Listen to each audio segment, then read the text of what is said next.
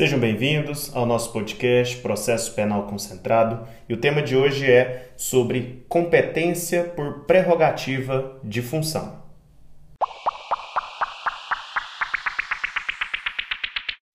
De acordo com a função exercida pela pessoa do acusado, pode a competência ser atribuída originariamente a um tribunal, não se submetendo o processo e julgamento da infração penal ao primeiro grau de jurisdição. Sendo assim, nos casos de competência por prerrogativa de função, a ação penal deve ser proposta diretamente perante o tribunal competente. Logo, competência originária para a apreciação da infração penal.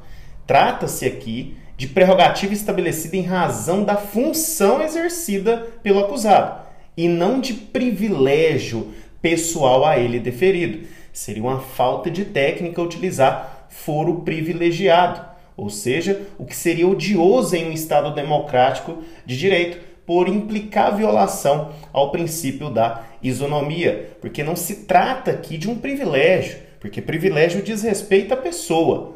A prerrogativa da função diz respeito à função investida, exercida pelo acusado, que neste caso é a hipótese do sujeito ser julgado diretamente pelo tribunal, não sendo julgado pelo juiz de primeiro grau. Então, algumas autoridades serão julgadas por instâncias superiores, e tudo isso vão estar estabelecidos na própria Constituição Federal. Então, candidato, é a própria Constituição Federal que estabelece as hipóteses de prerrogativa de função. É lá que estará a figura da autoridade e o foro competente para processar e julgar aquela autoridade. Então vamos anunciar agora todas as autoridades estabelecidas na Constituição Federal, bem como o seu foro competente.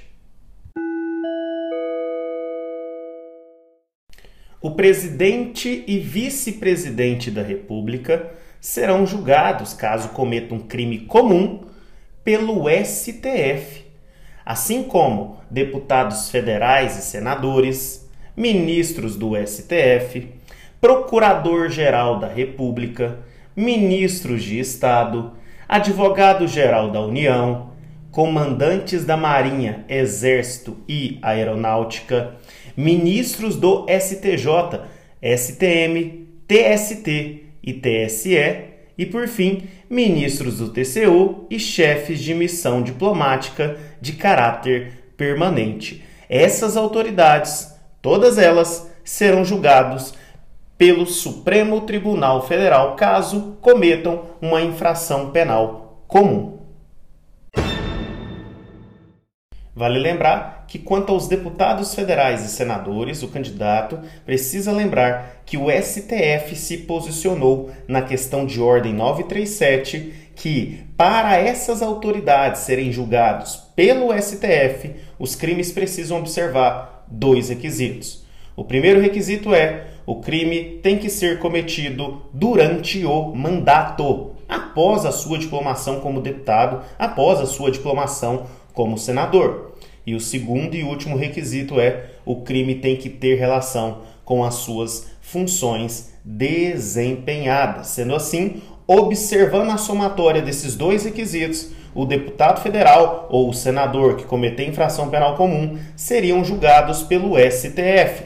Caso contrário, caso não seja observado um requisito ou até mesmo os dois requisitos, significa dizer que esse deputado federal ou senador vai ser julgado pelo juiz de primeiro grau. Agora, outras autoridades previstas na Constituição Federal que serão julgados pelo STJ caso cometam uma infração penal comum. São elas: os governadores, desembargadores do TJ, TRF, TRT, membros do TRE, conselheiros dos tribunais de contas e membros do MPU que oficiem perante tribunais. Essas autoridades, todas elas vão ser julgadas pelo Superior Tribunal de Justiça.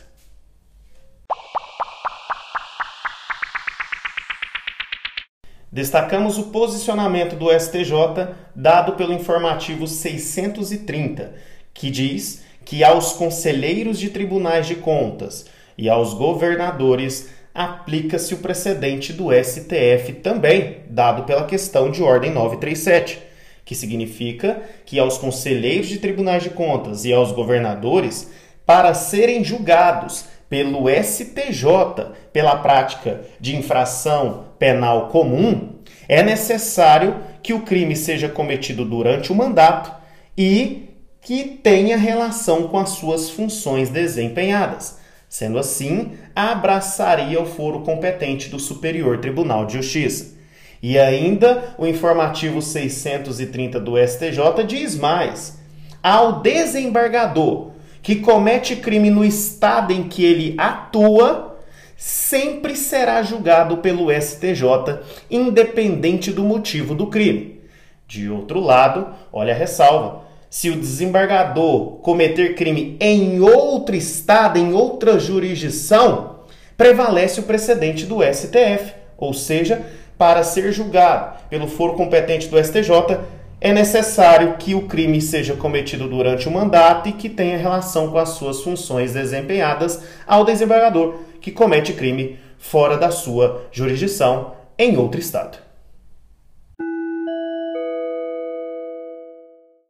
Concluindo sobre as outras autoridades previstas na Constituição Federal, que possui competência por prerrogativa de função, temos juízes federais, juízes militares e juízes do trabalho, assim como os membros do MPU que atuam na primeira instância, caso cometa, cometam infrações penais comuns, serão julgados pelo TRF ou TRE, Tribunal Regional Federal ou Tribunal Regional Eleitoral. Logo adiante, temos juízes de direito, promotores e procuradores de justiça.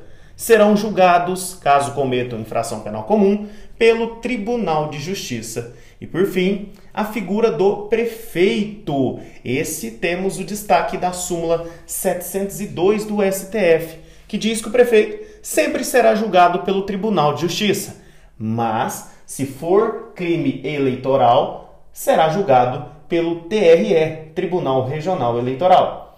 E se for crime federal, será julgado pelo Tribunal Regional Federal. Algumas questões importantes sobre o informativo 754 do STF, que pontuou o seguinte: se o parlamentar terminar o mandato, ou seja, terminando o mandato da autoridade, e essa autoridade não se reeleger, o processo não continuará no tribunal. Esse processo desce para o primeiro grau, desce para a comarca onde o crime aconteceu. Outro ponto importante é e se o parlamentar renuncia para escapar do julgamento? Olha o que o STF se posicionou.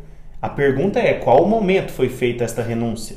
Porque se a renúncia foi feita antes do término da instrução criminal, o processo desce para o primeiro grau, desce para a comarca onde o crime aconteceu. De outro lado, se a renúncia foi feita após o término da instrução, o processo continuará no tribunal.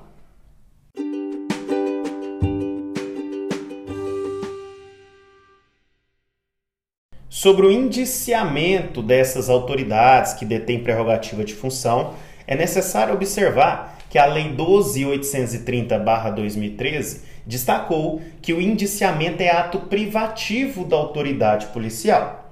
Entretanto, se o sujeito, ao ser indiciado, for detentor de foro por prerrogativa de função, o delegado não pode realizar o indiciamento, salvo se autorizado pelo órgão detentor de competência. Ou seja, para o delegado indiciar o prefeito, é necessário a autorização do Tribunal de Justiça. Para o delegado indiciar um promotor de justiça, também é necessário a autorização do órgão detentor da competência, ou seja, foro por prerrogativa de função do promotor de justiça, é o TJ, Tribunal de Justiça. Portanto, o delegado precisa destacar que ao indiciamento deve preceder a autorização pelo órgão detentor da competência do sujeito que está sendo indiciado que possui a prerrogativa de função. Imaginemos que uma dessas autoridades informadas aqui neste episódio cometa um crime doloso contra a vida. Essa autoridade seria julgada pelo seu respectivo tribunal ou seria julgada pelo tribunal do júri. Qual seria a sua aposta, candidato? Veja só, a competência originária por prerrogativa de função, quando sediada na Constituição Federal, deve prevalecer sobre a competência material do júri para julgamento dos crimes dolosos contra a vida. Em outras palavras, se a autoridade que está mencionada na Constituição Federal cometeu um crime doloso contra a vida, vai ser julgado pelo seu respectivo tribunal, não será julgado pelo tribunal do júri, até porque a competência originária por prerrogativa de função prevalece sobre o júri quando a autoridade está mencionada na Constituição Federal. E todas aquelas que mencionamos aqui neste episódio que cometeu um crime doloso contra a vida, aposte na questão do respectivo foro competente daquela autoridade e lembre-se, essa autoridade tem que estar na Constituição Federal. Porque se não estiver na Constituição Federal e cometer um crime doloso contra a vida, essa autoridade que não tem prerrogativa de função, é claro, vai ser julgado pelo tribunal do júri. O que estamos destacando são essas autoridades que possuem prerrogativa de função na Constituição Federal. Cometendo um crime doloso contra a vida, vão ser julgados pelo seu respectivo tribunal. Até porque Vamos reforçar. A competência originária por prerrogativa de função prevalece sobre o júri, desde que a autoridade esteja na Constituição Federal.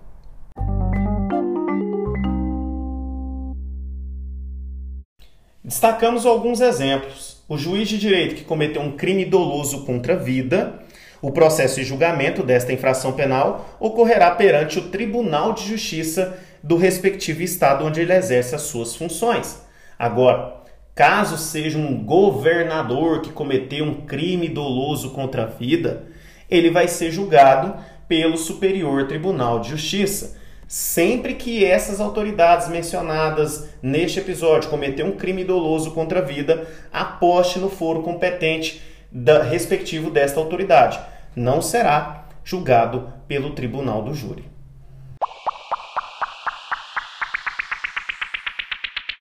Por fim, destacamos que algumas autoridades não detêm prerrogativa de função destacado na Constituição Federal, mas podemos estabelecer que algumas autoridades vão deter prerrogativa de função, só que definida em Constituição estadual.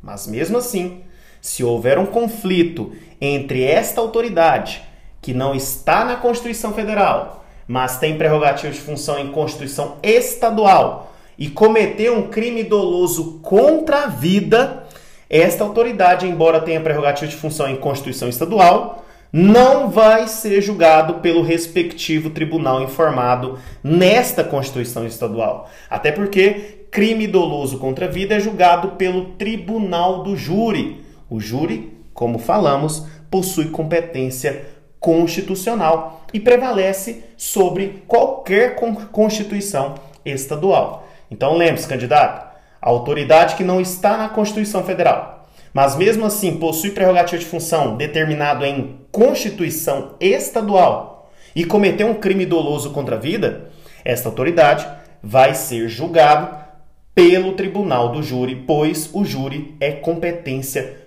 constitucional e prevalece sobre esse foro por prerrogativa de função definido em Constituição estadual.